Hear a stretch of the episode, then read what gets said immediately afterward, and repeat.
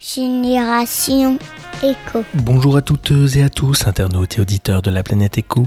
Sans financement, nous ne pouvons pas faire d'actes écologiques et environnementaux.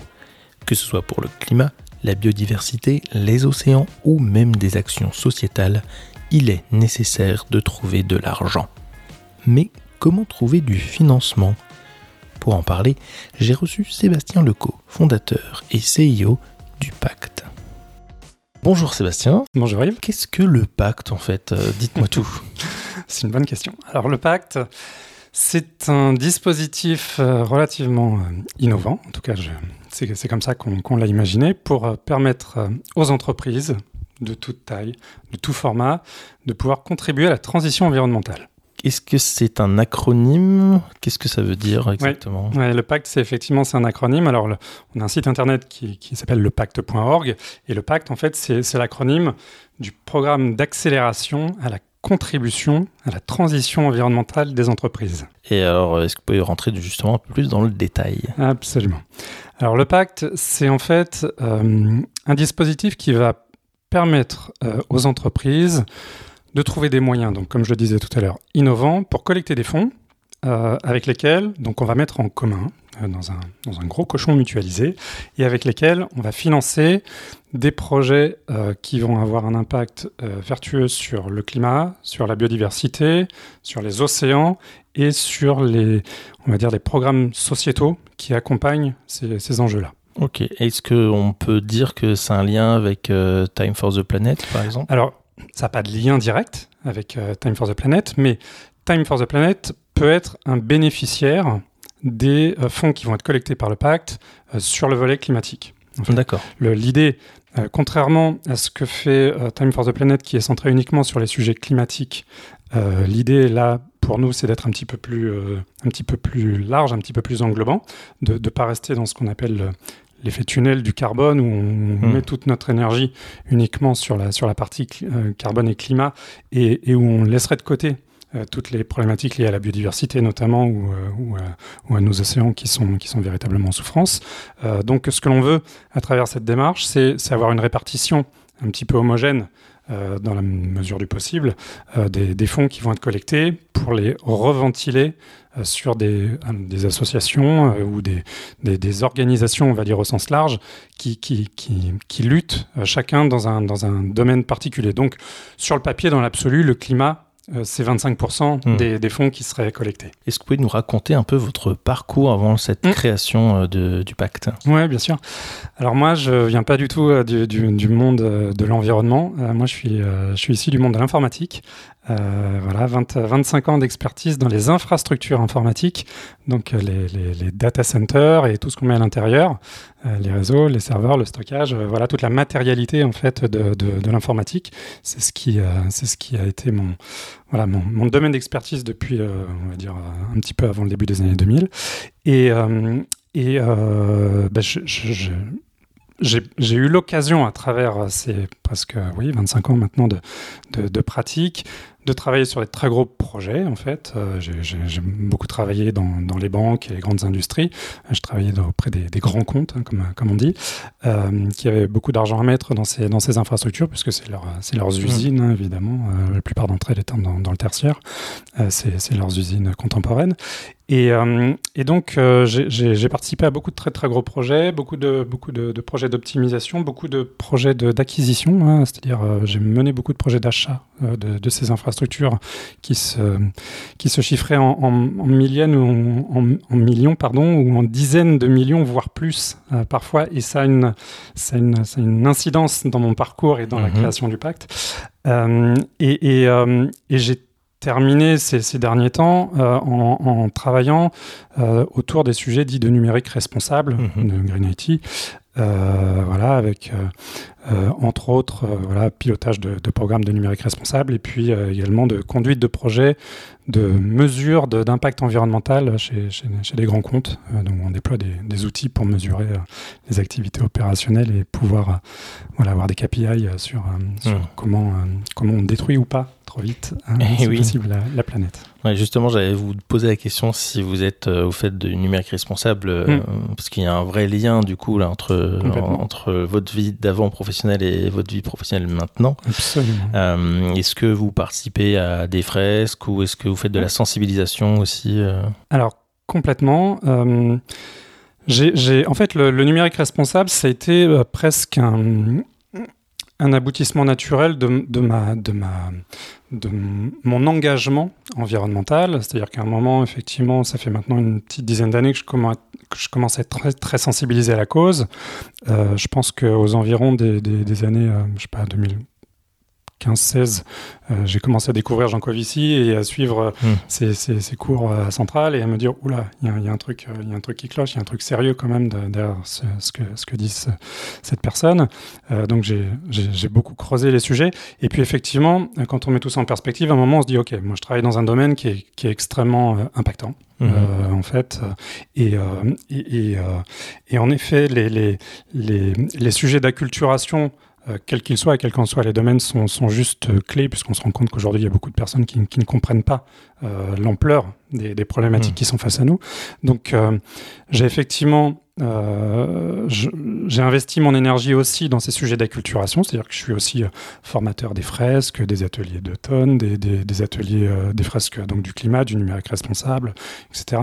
toutes ces choses-là. Et puis j'ai également créé des, ateliers, moi aussi, euh, que, d'ailleurs on dispense dans le cadre du pacte, euh, pour euh, contribuer à l'accélération en fait de, la prise de conscience. Parce que euh, un des, constats qu'on peut faire quand, on travaille autour de ces ateliers d'acculturation, c'est que c'est fantastique d'efficacité en fait, et de, pour, aider chacun véritablement à s'approprier la, problématique.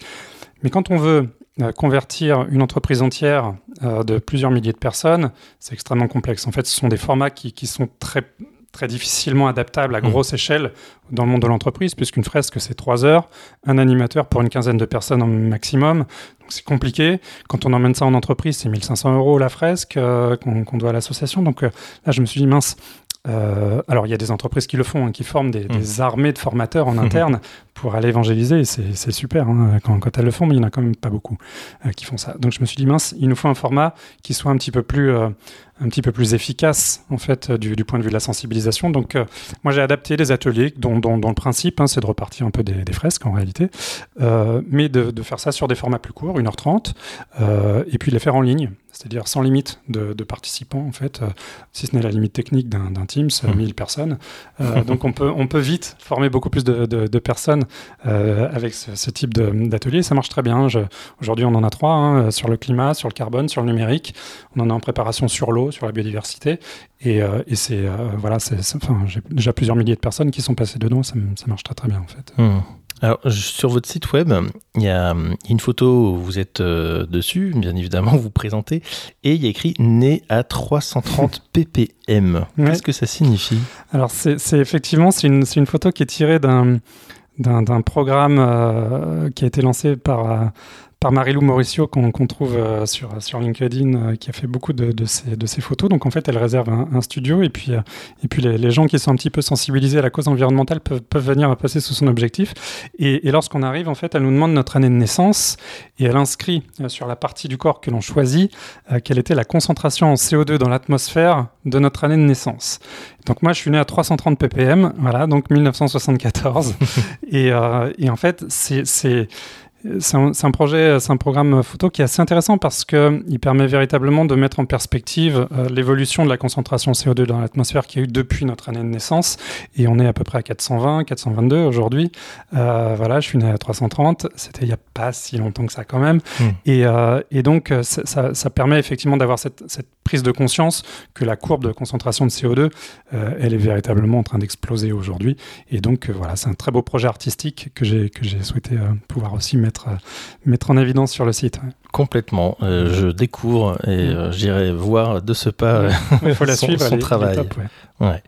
alors, vous avez aussi sur votre site, je trouve qu'il est vraiment bien fait et, fun aussi quelque part, si on, si on regarde, si on fouille un petit peu.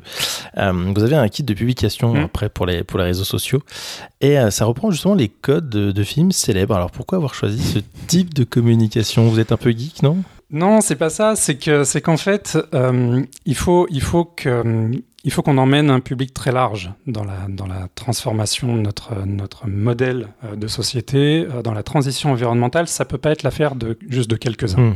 Il faut que tout le monde se, puisse agir d'une manière ou d'une autre. Et en fait, euh, dans la manière d'agir, il y a plein de leviers qui sont activables. Euh, il y a des gens qui vont militer, euh, qui vont, qui vont s'enchaîner sur une autoroute ou un filet de tennis à Roland Garros, ou qui vont jeter de la soupe sur une vitre d'un tableau. Et quoi qu'on en pense, ce sont des gens qui font preuve d'un courage absolument remarquable. donc on, on, a ce, ce type d'engagement-là. On a des gens qui, qui comme moi ou comme d'autres, vont essayer par la voie de l'entrepreneuriat d'apporter des solutions. Et puis on a des gens qui, qui, qui, qui ont envie de faire et qui savent pas quel levier en fait ils peuvent euh, activer.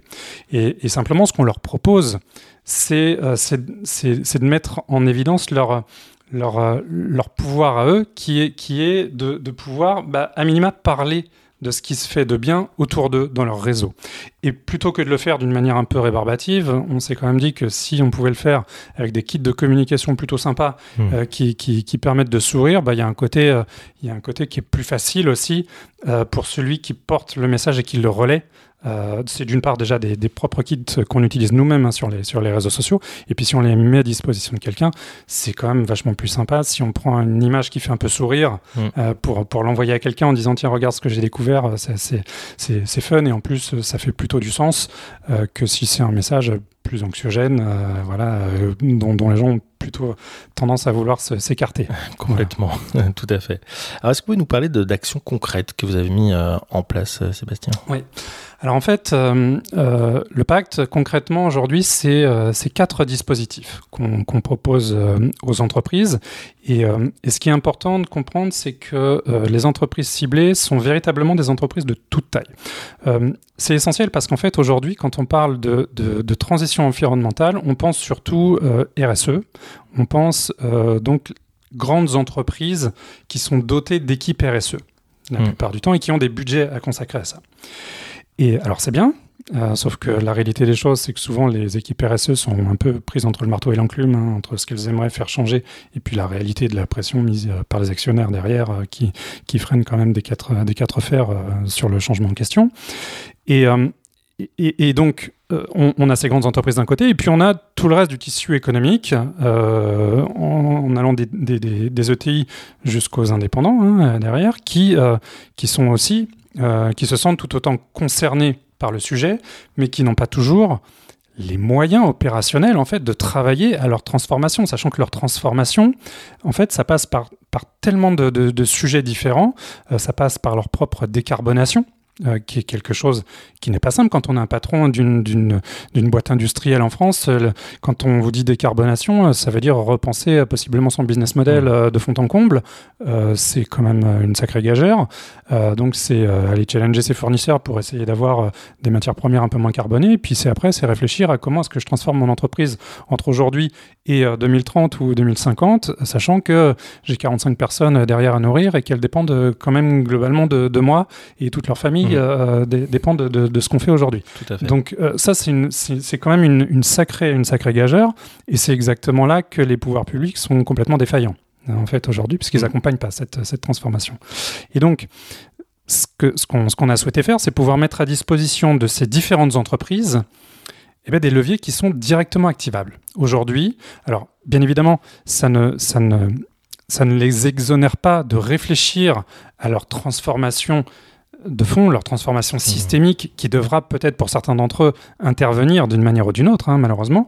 Mais si dès aujourd'hui, en fait, l'entreprise, elle souhaite agir de manière très concrète en faveur du climat et devenir régénérative d'une manière ou d'une autre, eh bien, il y a des moyens de le faire. Et c'est ça qu'on leur propose. Donc, on leur propose quatre, euh, quatre dispositifs. Le premier, ça s'appelle l'arrondi. Euh, l'arrondi sur facture, mmh. hein, c'est le même qu'on trouve à la caisse du supermarché. Hein, et donc, merci au Microdon de, de nous avoir ramené ce, cette, ce, ce, cet arrondi, cet arrondi en caisse. Voilà, je me souviens d'avoir entendu un TEDx de, Pierre-Emmanuel Granger, fondateur du Microdon, il y a peut-être une dizaine d'années de ça. Il expliquait qu'il avait ramené ça, je crois, du Mexique dans un de ses voyages. Il avait vu ça. Il nous a ramené ce concept en France. Et aujourd'hui, tout le monde, dans, dans, le B2C et dans le commerce, connaît ce concept-là. Et on se dit, mais, mais c'est quand même absurde qu'on soit pas capable de faire quelque chose de similaire dans le B2B. En fait, les, les, les volumes les volumes de transactions, c'est là qui c'est là qui sont en fait dans le B2B. Et ça fait le lien avec ce que j'évoquais tout à l'heure euh, de par mon mm. passé. En réalité, c'est que euh, moi j'ai fait quelques années donc de, de négociation d'achat euh, sur, des, sur des marchés importants. Et quand on négocie des, des, des dossiers qui, qui, se comptent en millions d'euros, voire même en centaines de milliers d'euros, hein, simplement, mais, et qu'on est un négociateur pas trop mauvais, on arrive souvent à obtenir quand même des rabais conséquents. Euh, au moment d'octroyer de, un marché. Et là, je me suis dit, mais si, euh, si la touche finale à ces négociations, ça pouvait être simplement d'inciter les fournisseurs à mettre un petit quelque chose euh, sur un, sur un, sur, mmh. dans un pot commun qui fait du sens, tout simplement, on serait tous gagnants. Moi, euh, en tant que, que négociateur, qu'acheteur, j'aurais euh, euh, fait preuve d'un pouvoir d'influence qui est en réalité favorable à la société. J'aurais fait mon métier tel que je sais le mmh. faire, c'est-à-dire j'ai pas besoin de me transformer, juste je fais mon métier et ce métier en fait il profite à tous et le fournisseur on, parle de choses qui se, qui, qui se comptent entre 0,5 et 1%, un arrondi. Hein, c'est quelque mm. chose de, de, de, complètement indolore, en fait, dans, dans, dans, un marché en général. Et, euh, et donc, euh, là, je me suis dit, OK, il faut qu'on construise des offres qui permettent ça. Donc, euh, cet arrondi, en fait, nous, on le décline de deux manières. Donc, l'arrondi sur facture que je viens d'évoquer, mm-hmm. là, c'est finalement une entreprise qui va décider d'elle-même euh, de rajouter en bas de ses factures, quand elle, quand elle fait une proposition à un client, eh bien, c'est arrondi. Euh, donc, euh, certaines entreprises le font déjà. Aujourd'hui, je crois que la SNCF le fait, le fait, déjà sur certaines de ses offres, par exemple. Et, et, finalement, là, le, eh bien, la, la méthode, c'est la même que celle d'une collecte de TVA. Hein, en réalité, mmh. voilà, le, le, fournisseur rajoute simplement une petite ligne dans son, dans son catalogue de produits arrondi, et puis en fin de mois, on fait un bilan de combien d'arrondis il a vendu sur le mois, et puis, et puis on collecte ce, hmm. ce, résultat-là. Et puis il y a, y a l'offre miroir qu'on appelle les achats à impact. Euh, c'est en fait, alors celle-ci est réservée plutôt aux grands comptes, pour le coup. Euh, c'est en fait euh, celle qui, nous permet de dire, eh bien voilà, vous êtes des acheteurs et vous négociez beaucoup de contrats et des contrats où euh, voilà plusieurs centaines de millions d'euros de contrats chaque année.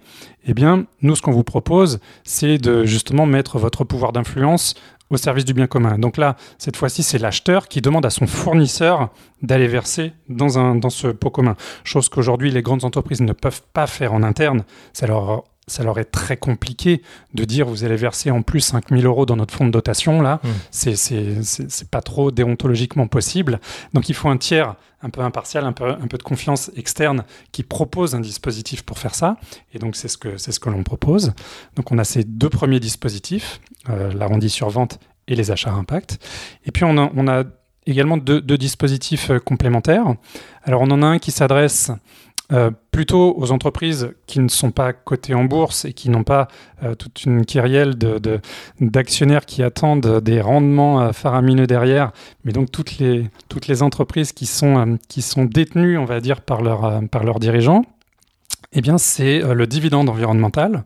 Donc, le dividende environnemental, c'est euh, en fait euh, ni plus ni moins que ce qui a été réalisé en, ce début d'année par la Massif, par le Crédit Mutuel Alliance Fédérale, qui, qui, disent, eh bien, dorénavant, nous, on va sanctuariser 5%, 10% de nos bénéfices annuels euh, au profit de la planète et de l'environnement. Mmh. Et c'est ce qu'on leur propose euh, à travers ce dispositif-là.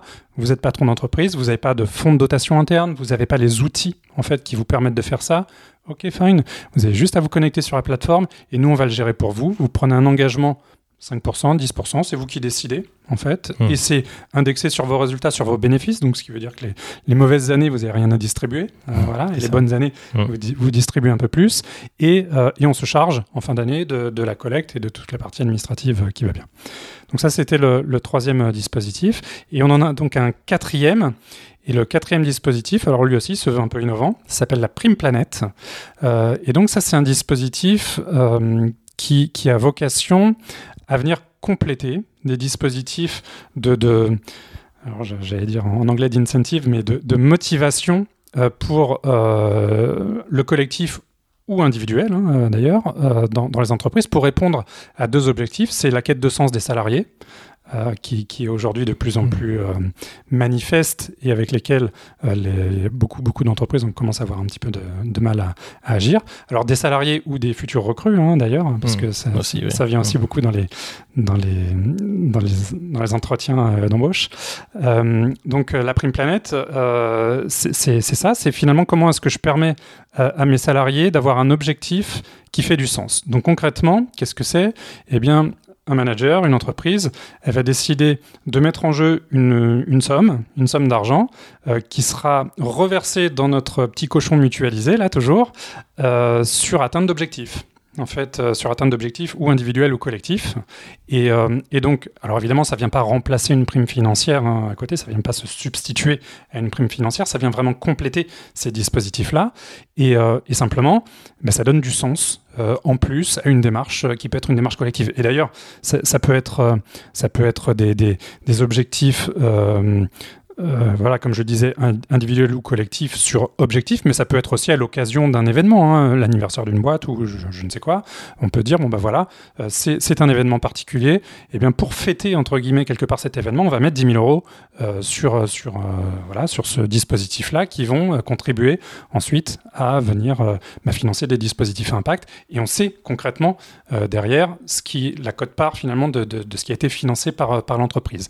Et nous, on met à disposition euh, derrière un, portail, en fait, qui permet alors aux entreprises d'être euh, autonomes dans leur, dans leur gestion de ces différents dispositifs, et puis aux bénéficiaires d'une prime planète, par exemple, d'avoir sur son compte individuel, eh bien, de pouvoir voir euh, concrètement ce qui a été versé, si, si effectivement les sommes ont bien été versées ou pas par l'entreprise derrière, et puis d'avoir une, une idée ensuite de l'affectation de, ces fonds euh, et, de, ce qui en est fait. Pour l'instant, on ne propose pas encore euh, la possibilité euh, pour tout un chacun de, choisir l'affectation des fonds.